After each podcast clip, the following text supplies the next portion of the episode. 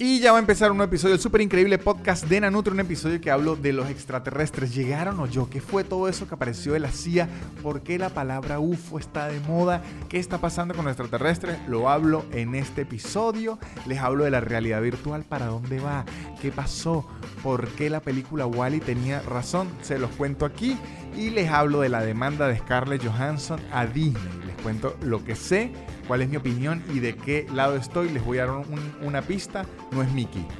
Yo estoy del, lado que no es Mickey. Les recuerdo que en patreon.com slash nanutria pueden tener mucho contenido extra. Subo clips de showcito de, stand-up, subo shows en vivo que hago por Zoom, subo extras del podcast, hago recomendaciones, hago preguntas. Allá tenemos otro mundo muy divertido. El multiverso de Nanutria en Patreon es bien divertido. Y les recuerdo que sigan los patrocinantes que son los que hacen que este programa siga existiendo. Arroba casupo.co, unos artículos de cuero y tapabocas increíbles. Arroba garantía ya, la mejor forma de mudarse en la ciudad de Buenos Aires y alrededores. Shonen Games, un podcast divertidísimo de cultura geek y videojuegos. Y arroba Blue English, Blue con B chica, un curso de inglés en su tiempo, en su espacio. Y con descuentos si dicen que van de mi parte este episodio. Yo no digo más, porque ya voy a decir ahorita. Arranca ya. El super increíble podcast de Nanutria, el super increíble podcast de Nanutria, el super increíble podcast de Nanutria y empezó. Y sean todos bienvenidos muchachos a un nuevo episodio del super increíble podcast de Nanutria. Aquí volvimos a los estudios, volvimos a los estudios. Vuelvo a estar yo solito aquí con el micrófono. Eh, pronto volveré a tener invitados, pero quería un episodio en donde yo pudiera hablar solo con ustedes, muchachos. Abrirles mi, corazón después de la gira que tuve y todo. Eh, bienvenidos. ¿Cómo están aquí? Empecemos de una vez con este episodio que tiene como un millón de temas. Tengo un poco de temas que quería hablar. Tenía otros que inclusive quería hablar. Y cuando me puse a investigar lo abandoné. Les voy a decir de qué quería hacer yo este episodio. Y después dije, me da fastidio. Quería hacer este episodio sobre la cantidad de eh, de documentos que salieron acerca de objetos voladores no identificados o los UFO, que en español son ovnis, eh, que había sacado la CIA en época de la pandemia, que tenía como que a todo el mundo hablando de eso, y me tenía como que lleno de curiosidad, porque además había una gente preguntando, ¿no creen que es muy conveniente que hayan sacado todo esto durante la pandemia? es para distraernos, para que nos olvidemos del coronavirus. Y en verdad, a mí me había hecho mucho ruido de por qué la CIA eh, estaba sacando documentos de avistamientos de ovnis durante la pandemia. Me parecía un sinsentido y dije, a lo mejor aquí hay algo que me estoy perdiendo, a lo mejor aquí una información importantísima que no estoy viendo y a la gente que yo estoy acusando de paranoicos aquí hay algo que no estoy viendo. Entonces me puse a leer, investigué. Entonces tengo tres informaciones importantes acerca de esto. No quería hacer el episodio de esto y lo voy a terminar haciendo, pero ok. Tengo tres informaciones importantes acerca de los avistamientos. Primero, la CIA y el gobierno americano en el 2020 sacó a la luz más de 2.500 eh, expedientes en donde eh, habían tenido avistamientos de UFOs u ovnis, en español que es objeto volador no identificado. ¿Qué significa esto? Que hay 2.500 expedientes que prueban que, hay que hubo o que hay extraterrestres en la Tierra. No, en absoluto.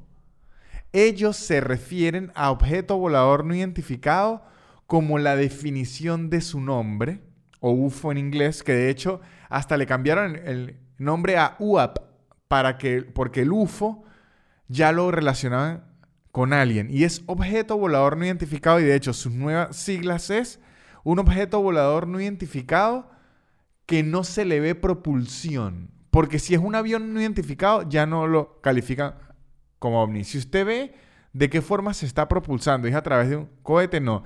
Consideran UFO o un ovni o un UAP algo que a simple vista no se entienda de qué forma está volando, de dónde viene esa tecnología. Entonces, ¿hay 2.500 expedientes que dicen que los extraterrestres están aquí? No. Hay 2.500 expedientes a la luz que dicen que muchas oportunidades no se supo qué era, pero eh, muchachos, leí más y eh, luego de muchas investigaciones, luego de muchos trabajos, el 95% de esos expedientes tiene una explicación lógica.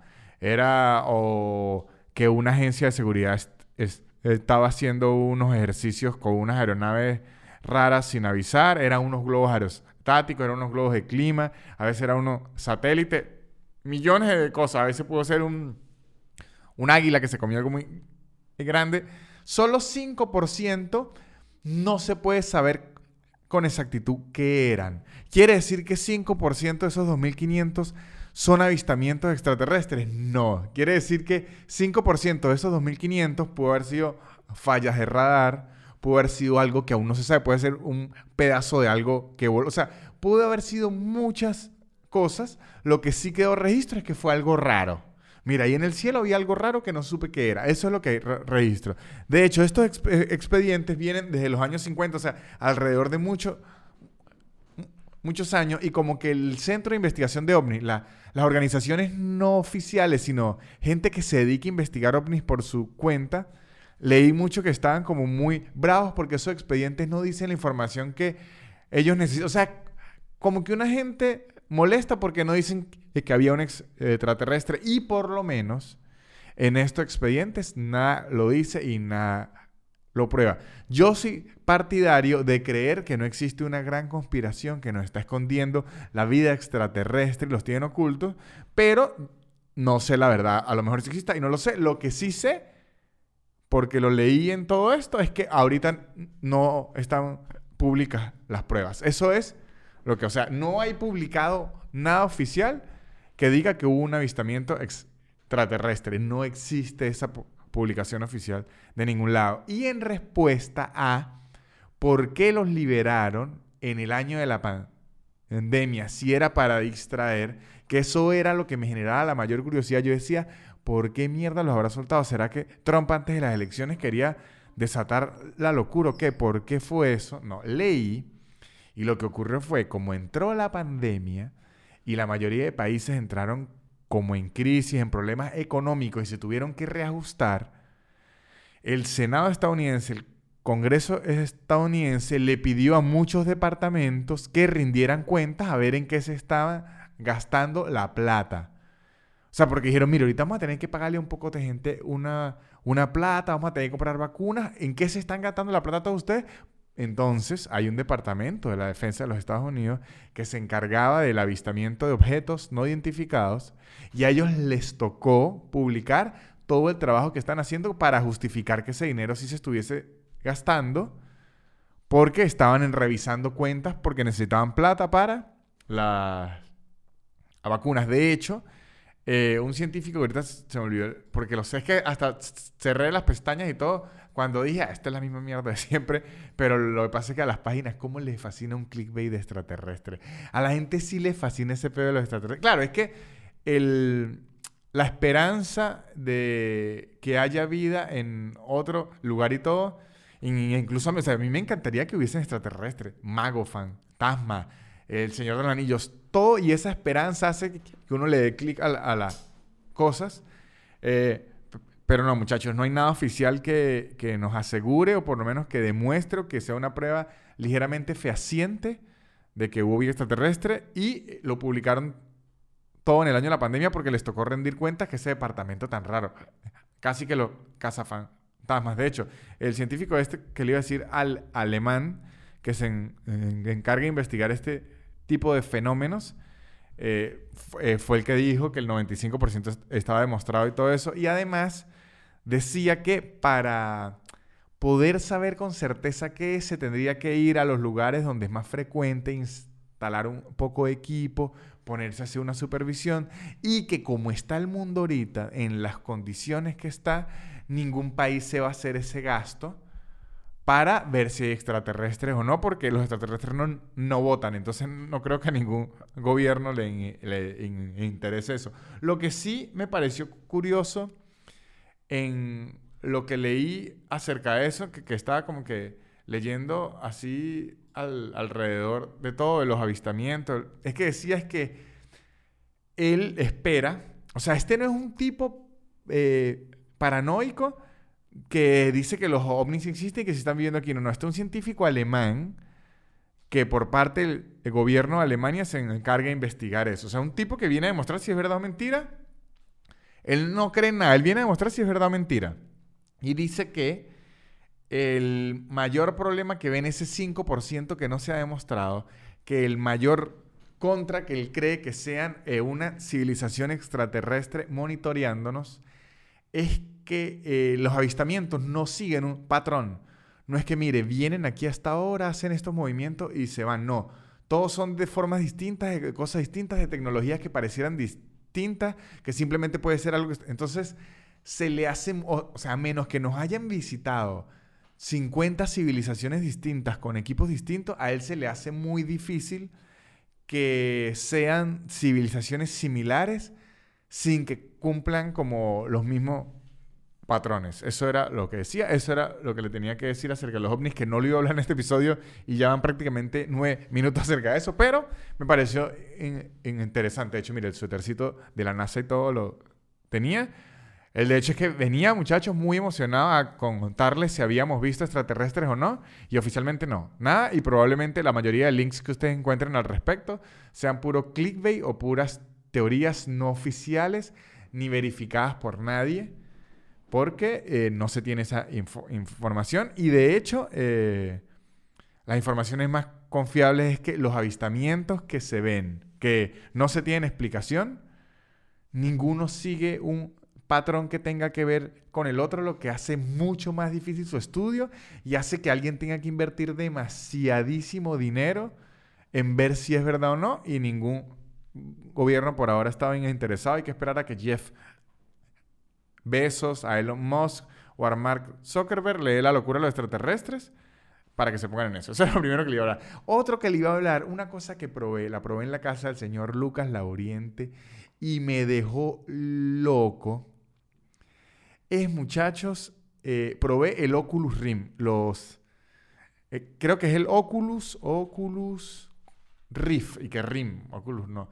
El Oculus Quest 2. Ahora se llama ya ha el Oculus Rift. El Oculus Quest 2 son los lentes de realidad virtual de una compañía que se llama Oculus, que luego la compró Facebook, ya en su versión como que más actualizada. Los probé donde Lucas y es realidad virtual, estilo en las películas de Tron, estilo todo eso.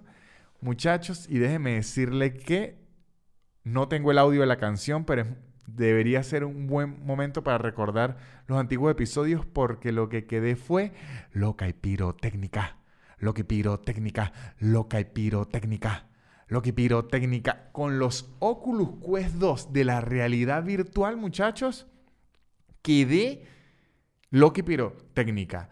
O sea, el nivel es increíble como uno se distrae de las cosas. Esto aplica para todo y es un pensamiento casi filosófico Muchachos, la tecnología avanza.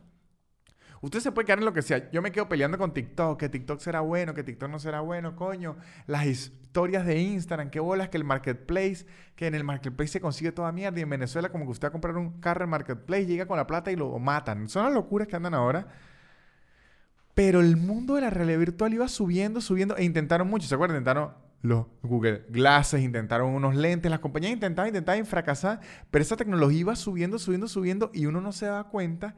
Cuando me puse estos Oculus Quest 2, yo no lo podía creer. Decía, este es una jugué, jugué uno de ping pong.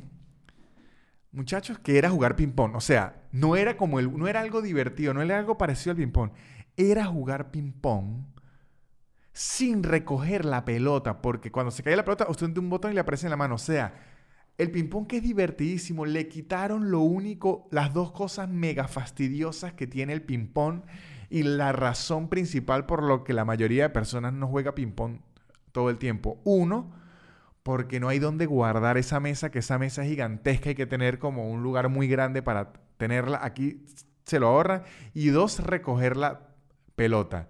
Entonces aquí usted está jugando ping-pong. Hiperreal. Además que usted puede subir la altura de la mesa, se puede acomodar a como necesite. Sin recoger la pelota y sin guardar la mesa. Una locura. Una locura. Quedé impresionado. Jugué otro que se llama, no recuerdo el nombre, pero era como un rock band. Era como una especie de rock band o Guitar Hero, pero con unos sables láser. Usted tiene un sable láser en cada, eh, en cada mano y al ritmo de la música le van llegando unos cubos con una flecha en una dirección hacia donde usted tiene que cortarlos. Entonces mezclan como Guitar Hero con Fruit Ninja, con Fruit Ninja y con como es, este es Star Wars. Es una locura. y además, muchachos, les explico para que entiendan el funcionamiento que yo no tenía idea de cómo funcionaba esto hasta que lo hasta eh, que los utilicé. Primero, el lente no es un lente como los que uno usa, sino es un lente que le cubre toda la perimetral de la vista. Quiere decir que hasta por el rabo del ojo usted eh, está viendo el juego. O sea, no hay rango de visión que usted no esté viendo lo que el Oculus Quest quiere que vea. No es que usted está viendo aquí el juego y por aquí en un ladito eh, está viendo al perro orinarle la, la mesa. No. Usted está viendo el juego 100%. Por eso es que es muy riesgoso porque uno puede partir el televisor, le puede dar una silla y todo, porque usted no está viendo nada del exterior. Entonces, ¿qué hicieron para garantizar, entre comillas, que usted no parta un televisor? Digo entre comillas porque vi gente que le pegó coñazos a mesas y a sillas. Usted al inicio marca con el control como una zona de seguridad en donde usted dice, ok, aquí no está ni la vajilla, ni hay una mesa, ni hay unos platos, yo marco mi zona de seguridad y cuando uno se va a salir de la zona de seguridad o algo así, aparece una red así virtual que usted dice, mira, esto es el futuro. Y, cuando usted va a atravesar la mano, se le pinta rojo, entonces dice, ok, aquí me estoy saliendo de la zona de seguridad. Pero igual, por lo menos en ping-pong, cuando uno se quiere hacer una jugada de esas arriesgadas que se tira y todo, y ¡pa! La televisión. Así que me imagino que eh, eh, lo ideal sería jugarlo en una habitación con muchos espacio, por lo menos aquí en el, estudio, que aquí tengo todo esto medio vacío, podría jugar con más tranquilidad. Pero muchachos, el nivel de realismo, me metí unos videos que hay, y eso que todavía no hay tanta oferta de juegos.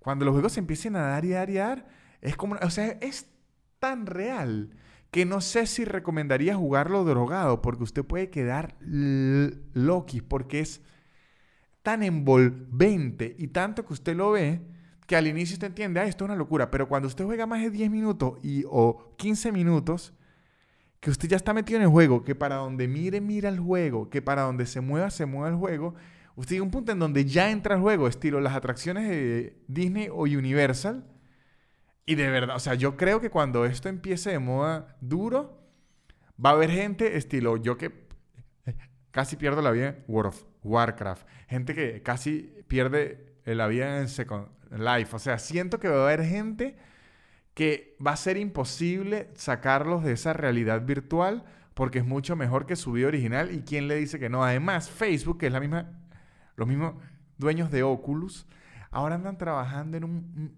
metaverso. ¿Qué es metaverso? Un universo virtual como en donde usted tiene las redes sociales y su vida, pero virtual. Y usted pueden decir, pero eso ya existe, no a este nivel porque va a ser en realidad virtual. ¿Qué quiere decir esto? Que yo puedo tener mi tienda virtual en físico y yo entro con realidad virtual a mi tienda, yo la acomodo y le digo, las tiendas de marketplace, puedo ver los videos de los carros, puedo vender cosas netamente virtuales. Yo puedo vender skins, puedo vender disfraces, pero para mi personaje, o sea, es, es como una mezcla de Ready Player One con los Sims, con Black Mirror. y yo sé que suena muy loco y sé que suena que estoy muy emocionado por esto, pero si pueden leer un poco acerca de metaverso de Facebook, que también sé que suena al multiverso de Marvel, pero no. Y utilizan un poco el Oculus Quest, pueden darse cuenta que aunque no estamos ahí, estamos más cerca de lo que yo creía hace una semana. O sea, quedé realmente impresionado y dije, qué locura esta mierda. Es increíble, pero me da miedo. Debe ser como cuando la gente prueba sexo anal. Dice, muy increíble, pero me da miedo. Este, eso es lo otro que le quería decir, muchachos, del lo del Oculus Quest quedé realmente impresionado. La, oferta de juegos todavía está muy poca. Me imagino que otras compañías ya irán sacando. Eh, hay uno, ahorita me dijeron, no lo jugué, que el juego más real y más increíble en realidad virtual es uno de Half-Life.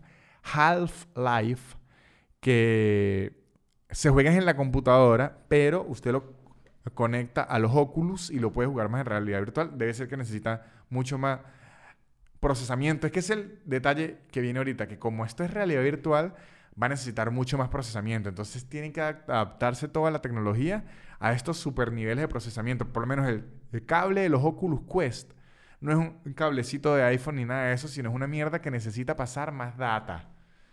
Entonces como que ahí, ahí está la tecnología, pero me sentí bien tal cuando me los puse y dije, oh shit. Por lo menos agarré unos videos que me fui que a la selva de Ecuador. Y yo dije, qué maldita locura que estoy en... La... Y todo esto sin efecto de drogas. No es que van a decir ustedes, no, que este se fumó dos porros de marihuana y se los puso. No. Yo iba a presentarme después, esto fue como media hora antes y yo después no quería ni ir al show. Yo después dije, ¿sabe qué? Yo quiero dar un show en realidad virtual y me dijo Lucas y averigüé que ya existen ciertos shows en realidad virtual para que usted pueda experimentar la experiencia como si estuviese ahí mismo. Y yo dije, ok, yo ya me voy a olvidar de esto. Eh, mucha información para mi cerebro ahorita. Después voy a, a, meterla poco a poco porque voy a terminar loco. Además estaba leyendo de los extraterrestres y esto y dije, no, creo que esto va a ser mucho por ahora, pero lo que les digo es, yo, yo, yo tenía esa preguntan estos días. A veces me pregunto, estilo la tecnología. ¿Se acuerdan cuando los celulares iban a ser cada vez más pequeños, más pequeños, que al final eran que unos celulares así y después tuvieron que volver a ser grandes porque llegaron los smartphones y la gente quiere pantallas más grandes, pantallas más táctiles, cámaras. Luego vino los celulares de una cámara, dos cámaras, tres cámaras, cinco cámaras. Ahora están viniendo unos celulares que se vuelven a doblar. O sea, las tecnologías van variando de lugares, yo siempre me pregunto, ay, ¿qué pasó con la realidad virtual? Yo no volví a ver, ya la volví a ver y dije, ah, coño. Estilo, fue como si yo hubiese estudiado con la realidad virtual en bachillerato y la volví a ver ahorita y dije, muchacho, la realidad virtual se puso divina y nosotros burlándonos de la realidad virtual. Y esa realidad virtual le metieron billete y está divinísima. menos, Ojo, y ni siquiera entre a ese mundo, porque ese, ese mundo es el rey de la tecnología, ustedes lo dirán, pero eh, la pornografía en realidad virtual tiene que ser una locura que ya me, tocará averiguar. ¿Y por qué decía que ese mundo es el, que manda, muchachos? A lo mejor en la actualidad no, tanto en la actualidad ahorita están los videojuegos por encima de la pornografía. Pero la pornografía siempre ha mandado en el mundo de la tecnología, o sea, si la pornografía, se, el CD cambió a DVD, porque la pornografía empezó a, salir en DVD, entonces el mercado le tocó irse al DVD. O sea, al final la pornografía termina mandando, y seguro la pornografía está metida lleno en el mundo de la realidad virtual, que no me imagino cómo será el mundo de la pornografía en la realidad virtual porque estoy seguro que yo ya he visto los nuevos juguetes sexuales, muchachos, que ya los nuevos juguetes sexuales parecen un iPad, parecen un, un Fryer, como un iPad, como un air fryer. Dígame, los juguetes sexuales de las mujeres ahora, que son como unos tentáculos que giran y botan luces que usted dice, ¿usted se va a masturbar o va a ser la parte de adentro de su genital un carro tuning de rápido y furioso? Porque ya son como unas locuras y que... Quizás, pero con razón, las mujeres van a preferir eso porque mi pipicito entra y sale y puede hacer movimiento, pero... A mí no me enseñaron a hacer y que un aparato de esos con realidad virtual, bueno, yo ya no sé si el, ser humano quiera volver a tener interacciones entre sí después de conocer toda esta tecnología que me dio miedo. Yo voy a hacer eh, estilo, lo vio eso y que estos muchachos ahora en eso de la realidad virtual en vez de salir. Pero, ¿sabe que ahorita los viejos dicen, en vez de salir al mundo real a montarse en un árbol a jugar fútbol, yo voy a estar en, la mitad. Estos muchachos todo el día metidos en la realidad virtual, en vez de salir a hacer un baile en TikTok o algo así, como en la época de antes, que era lo saludable, decirlo qué signo era mientras hacía un movimiento de, de TikTok, ya no es como antes, estos muchachos ahora todos locos en mi época. bailaban en TikTok, se hacían retos, se envían las fotos de sus penes, lo natural, como Dios manda. Ahora con eso, penes de tentáculos virtuales, de verdad es que esto, yo creo que yo voy a hacer así porque, muchachos, lo dice Batman.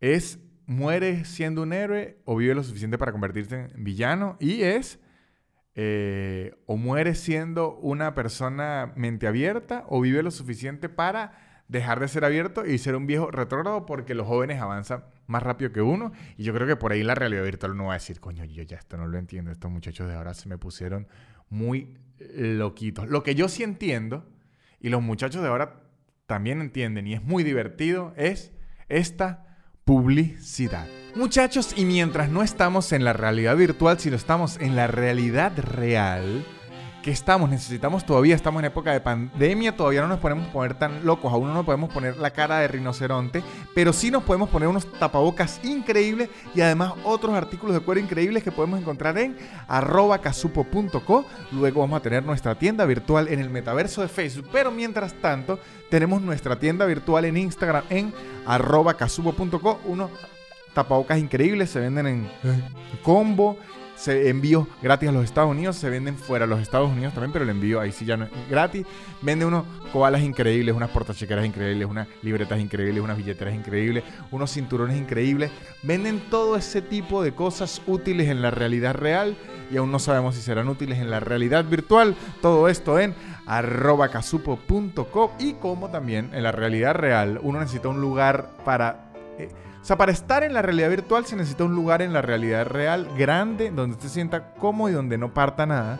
Entonces, en arroba garantía ya, le ayudan a mudarse a un lugar donde usted pueda utilizar bien su sistema de realidad virtual. Usted busca, mire, quiero una sala grande, grande, grande, donde yo pueda jugar ping-pong y echar coñazos sin problema.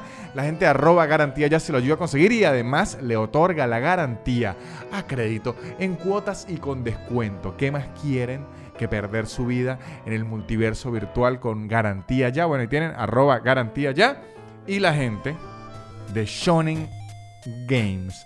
La gente de Shonen Games, que es un podcast dedicado a la cultura geek, a los videojuegos y a todo ese mundo, es el que más nos puede decir qué va a pasar con todos estos videojuegos. Cuando empezaron los videojuegos a hacer unos simuladores, cuando empezaron a ponerse más reales, cómo va la tecnología, cómo va a avanzar. Bueno, ustedes pueden ver el pasado, presente y futuro de los videojuegos, tecnología y demás datos curiosos del mundo geek y de los videojuegos en Shonen Games. Búsquenlo en YouTube, muy entretenido. Y la gente, muchachos, de Blue Piso English, arroba Blue Piso English, Blue con B chica nos va a enseñar a hablar inglés, que si usted está en el mundo virtual o en el mundo real, el inglés sigue siendo inglés, un idioma que es bastante útil de manejar y de hablarlo, obviamente. Manejar es importante saber sincrónico e inglés. En arroba blue piso English Blue con B chica, usted cuadra su horario, su tiempo, la cantidad de clases que quiera, el nivel que le digan que donde creen está. Todo muy fácil y con descuentos. Si se que van de mi parte, todo en arroba blue piso English Blue con B chica. Y muchachos, de lo otro que vamos a hablar en este episodio son de esos chismes del entretenimiento que yo siempre les tengo aquí que los averigüé, están bien divertidos, unos buenos chismes del entretenimiento. Les tengo dos chismes del mundo del cine y el entretenimiento. El primero que le tengo es acerca de James Gunn. James Gunn es el actual, el actual director de la película The Suicide Squad. No de Suicide Squad, la de Will Smith, que esa es sin el artículo, sin el de. La de Will Smith se llama Suicide Squad, que Will Smith no la dirigió, pero actuó. Y la de James Gunn se llama The Suicide Squad. Que esta película tiene dos particularidades eh, como... Que, que, es de lo que quiero hablar. La me gustó muchísimo. Una película de comedia y acción que me dio risa toda la película, tiene unas secuencias muy... Pero tienen que verla como una película de comedia y acción.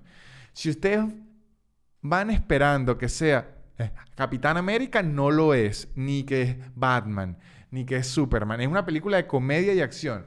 Tienen que ir más como si fueran a ver Deadpool. Porque es que así es el Escuadrón Suicida en los cómics. Es más Deadpool.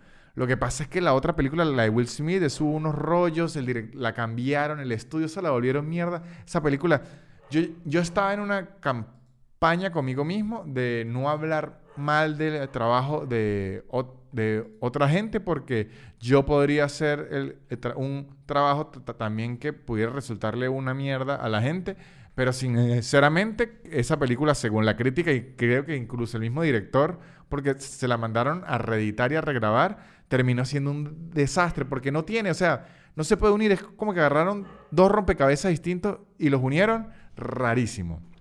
Ok, esta película nueva, una de las particularidades es que no tiene nada que ver con la anterior, pero sí conserva actores y personajes. Harley Quinn es, la misma, la jefa es la misma, el de Boomerang es el mismo, pero no tiene nada que ver con la película anterior. Usted no tiene que haber visto la película anterior.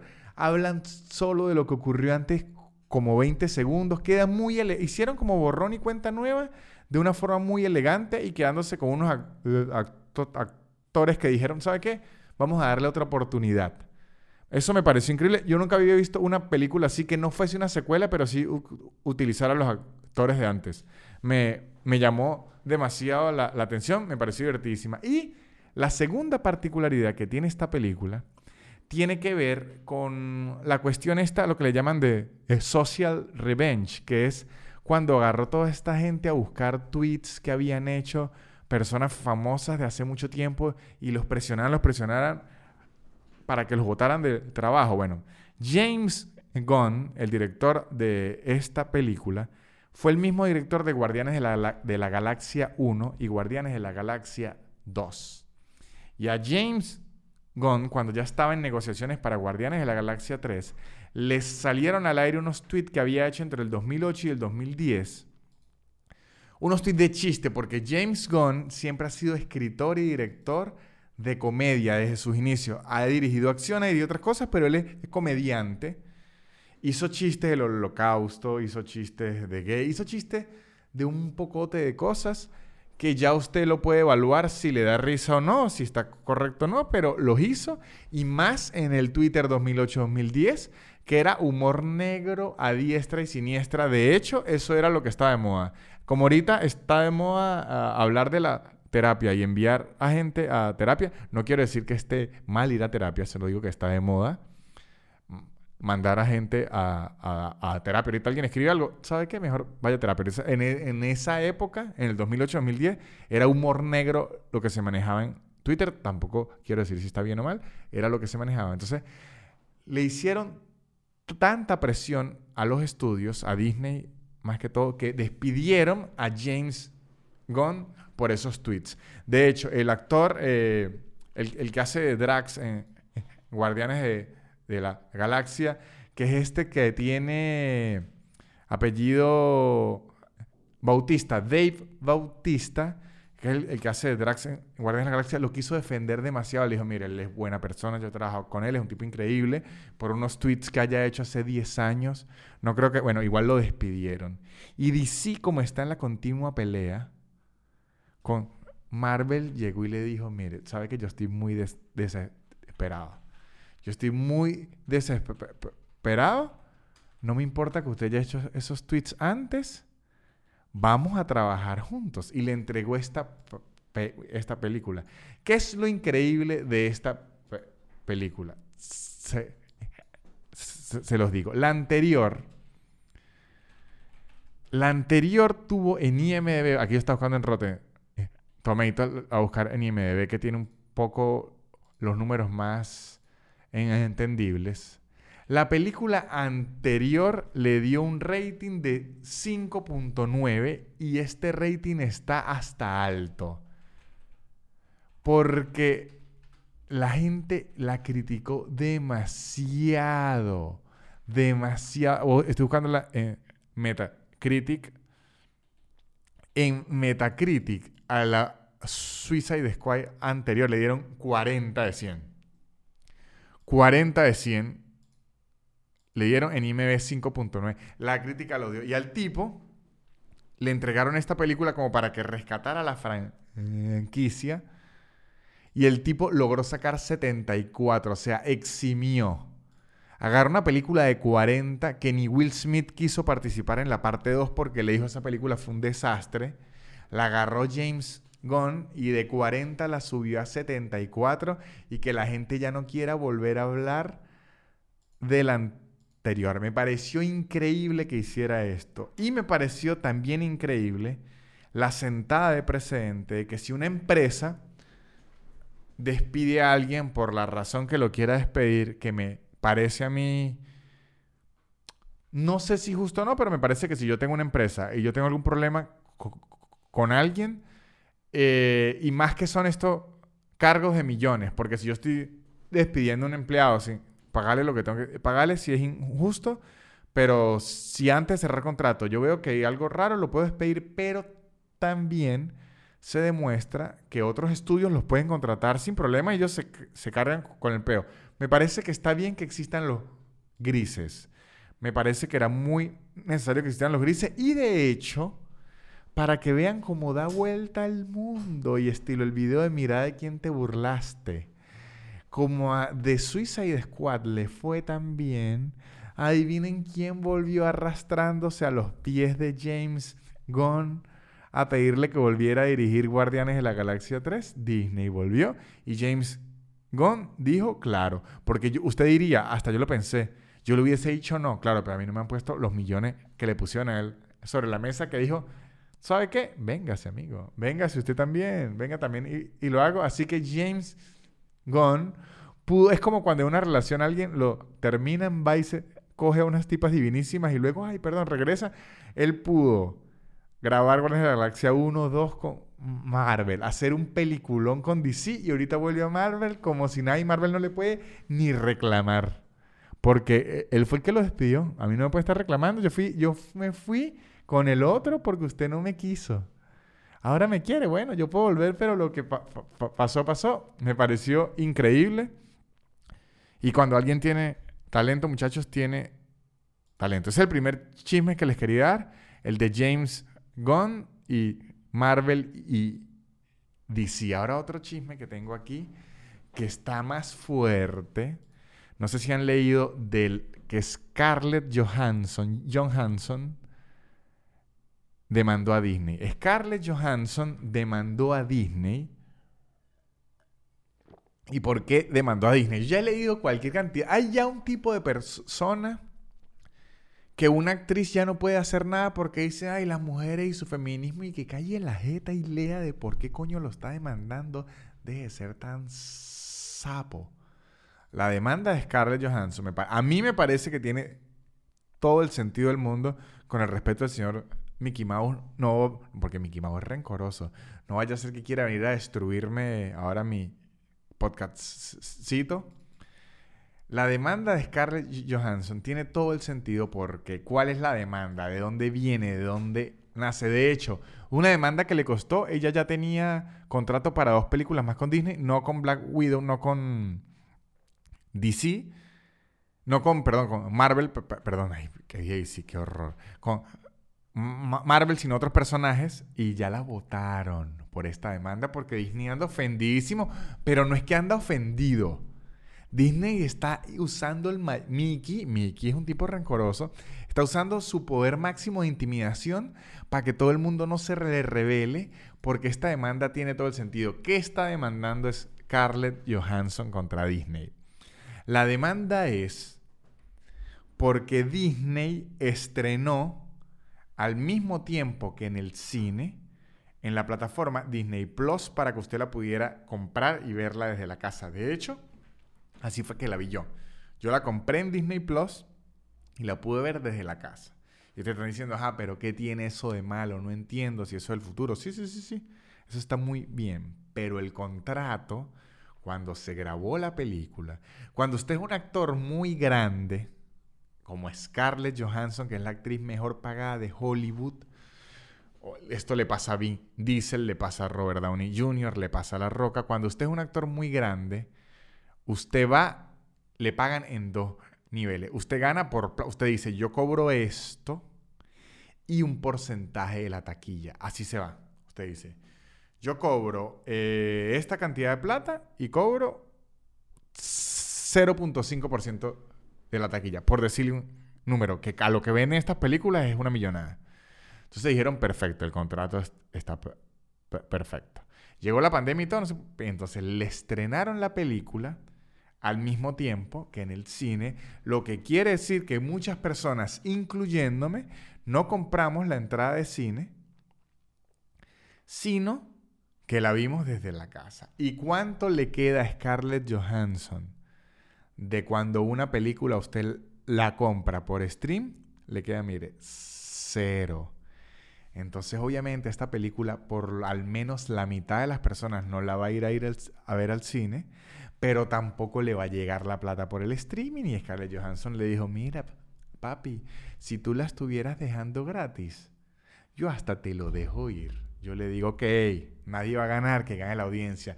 Pero usted sí se está metiendo una bola de billete y eso no se lo está dando a nadie y eso no puede ser así. Y Disney contraatacó, que dice que qué bolas que la actriz no está tomando en cuenta que la realidad cambió, la pandemia, que ya no se pueden usar los cines. Y Scarlett Johansson dice, no, yo sí lo estoy tomando en cuenta, pero qué bolas que usted no me está tomando en cuenta que me puede ajustar el contrato que yo gane el streaming.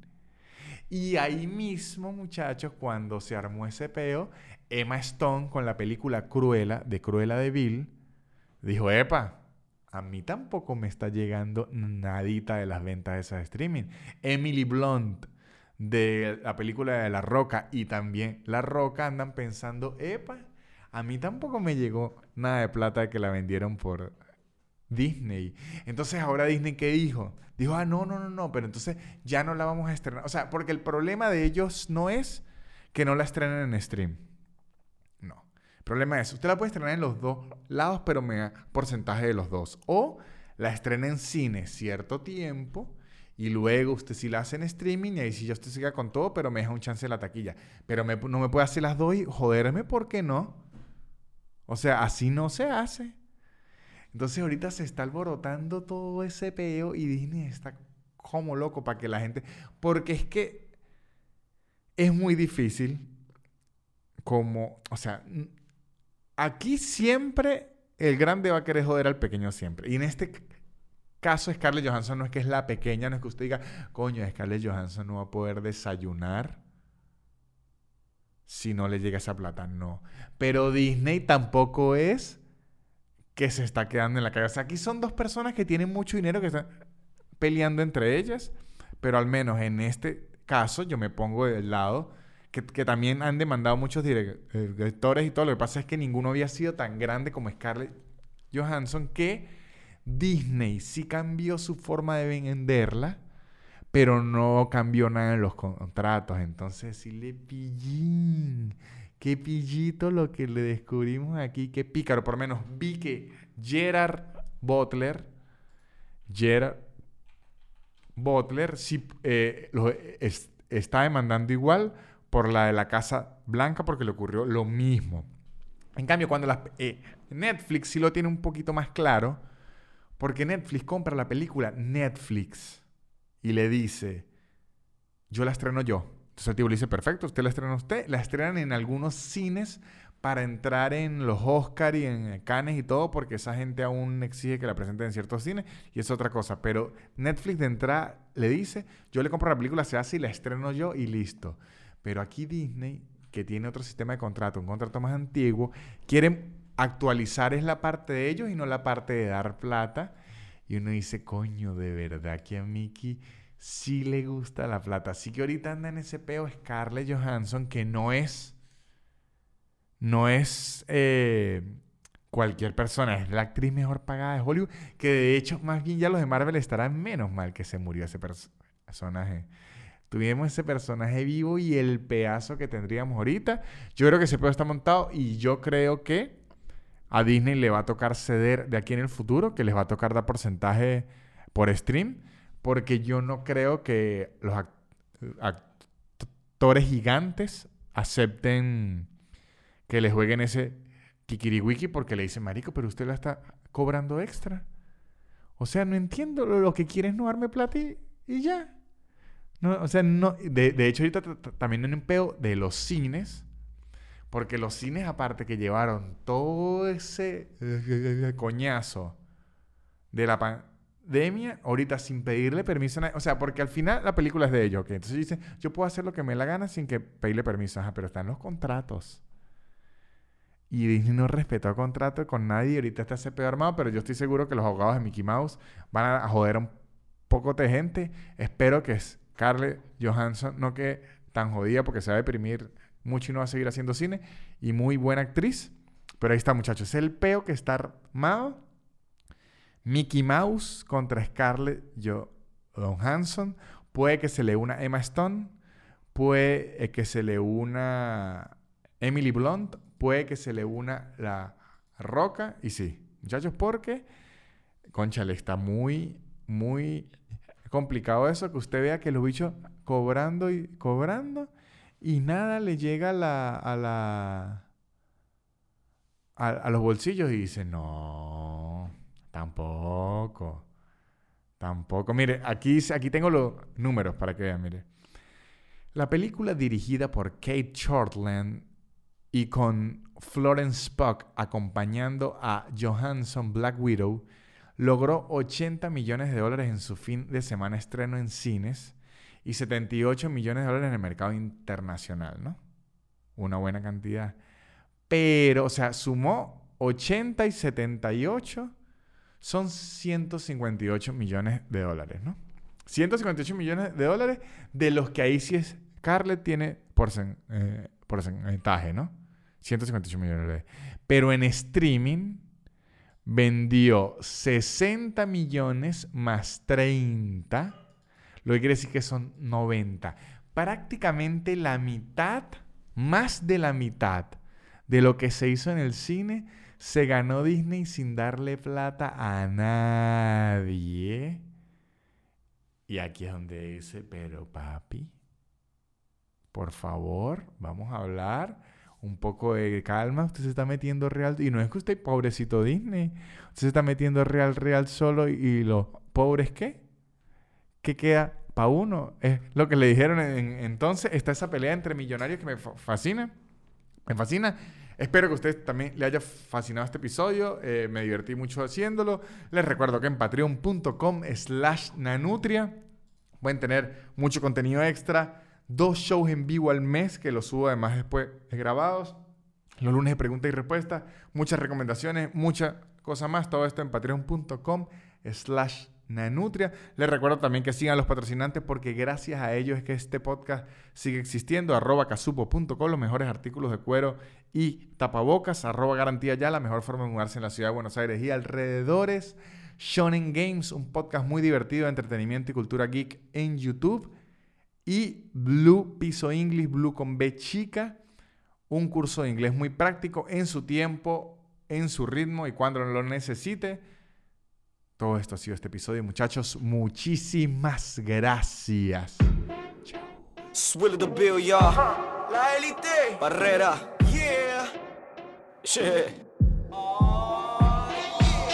Su, su, su, super increíble. Pop, pop, pop, pop, podcast de Nanutria. Su, su, su, su, super increíble. Pop, pop, pop, pop, podcast de.